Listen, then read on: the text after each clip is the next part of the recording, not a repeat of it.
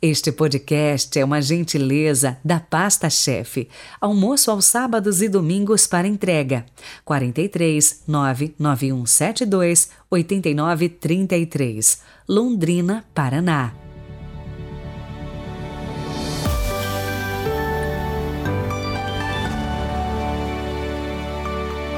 Olá, sejam bem-vindos a esta quarta-feira, metade da semana já.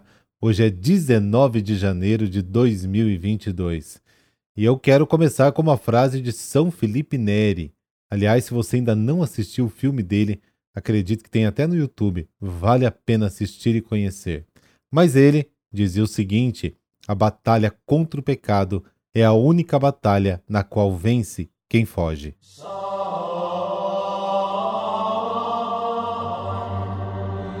Pelo sinal da Santa Cruz, livrai-nos Deus, nosso Senhor, dos nossos inimigos. Acendei, Senhor, em nossos corações a claridade da vossa luz, para que, andando sempre no caminho de vossos mandamentos, sejamos livres de todo erro. Amém. Marcos capítulo 3, versículos de 1 a 6. O Senhor esteja convosco, Ele está no meio de nós. Proclamação do Evangelho de Jesus Cristo segundo Marcos. Glória a vós, Senhor. Naquele tempo, Jesus entrou de novo na sinagoga. Havia ali um homem com a mão seca. Alguns observavam para ver se haveria de curar num dia de sábado, para poderem acusá-lo. Jesus disse ao homem da mão seca: Levanta-te e fica aqui no meio. E perguntou-lhes: É permitido no sábado fazer o bem ou fazer o mal? Salvar uma vida ou deixá-la morrer. Mas eles nada disseram. Jesus então olhou ao seu redor, cheio de ira e tristeza, porque eram duros de coração, e disse ao homem: Estende a mão. Ele a estendeu e a mão ficou curada. Ao saírem, os fariseus com os partidários de Herodes imediatamente tramaram contra Jesus a maneira como haveriam de matá-lo. Palavra da salvação, glória a vós, Senhor. Então vamos enumerar alguns pensamentos do Evangelho de hoje, que aliás é o último conflito que Jesus teve no início do Evangelho apresentado por Marcos. Primeiro ponto: Jesus na sinagoga no dia de sábado. Este tema a gente viu até ontem. Jesus entra na sinagoga. Ele costumava participar das festas populares. Havia um homem com a mão atrofiada, a mão seca, uma pessoa com deficiência física não poderia participar plenamente, era considerado impura. Embora presente na comunidade, ele foi marginalizado, ele teve que ficar longe. Segundo, a preocupação dos adversários de Jesus. Os adversários vigiam para ver se Jesus cura no sábado. Eles querem acusá-lo. O segundo mandamento da lei de Deus ordenava santificar o sábado. Foi proibido trabalhar naquele dia, Êxodo capítulo 20. Os fariseus diziam que curar um doente era o mesmo que trabalhar.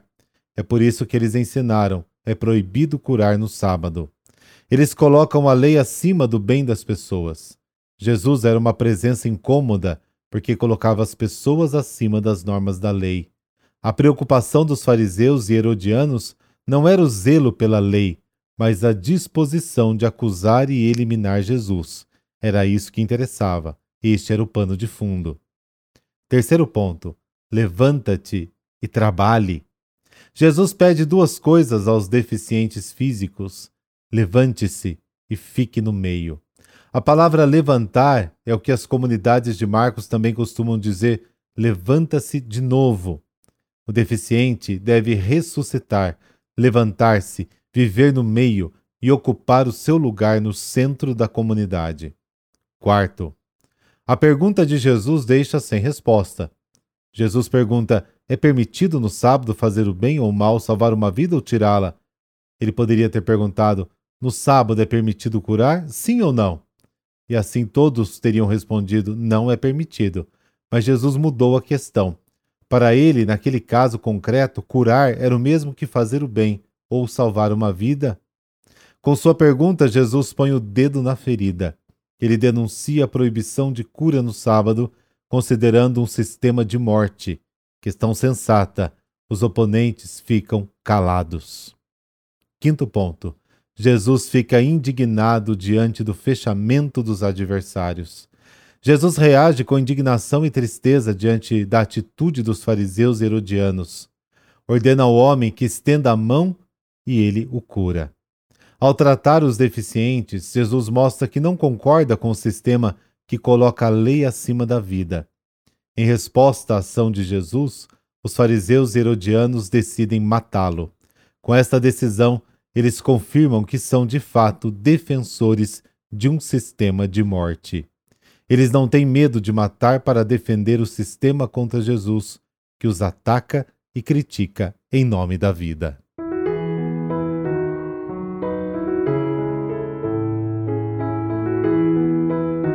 São Mário.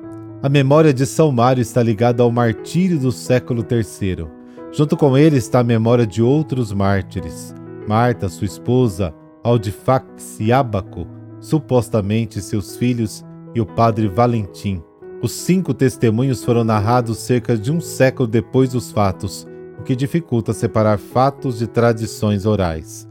A tradição conta que Mário e sua família vieram da Pérsia para Roma venerar os túmulos de Pedro e Paulo. Nos arredores da cidade acabaram ajudando o padre Valentim a enterrar os corpos de 260 mártires que jaziam decapitados e abandonados ao lado de uma estrada. Eles foram flagrados no cemitério e presos. Todos morreram, pois não renegaram a fé e se recusaram a prestar culto ao imperador.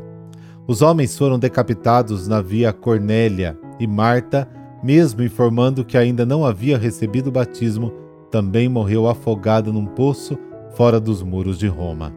Senhor Jesus, ressuscitado dentre os mortos pelo poder do Espírito Santo, e que vives pelos séculos junto ao Pai, aumenta a nossa fé, robustece nossa esperança e dai-nos beber da fonte do teu amor, para que não declinem nossas forças enquanto peregrinamos até a Jerusalém celeste por Cristo nosso Senhor. Amém.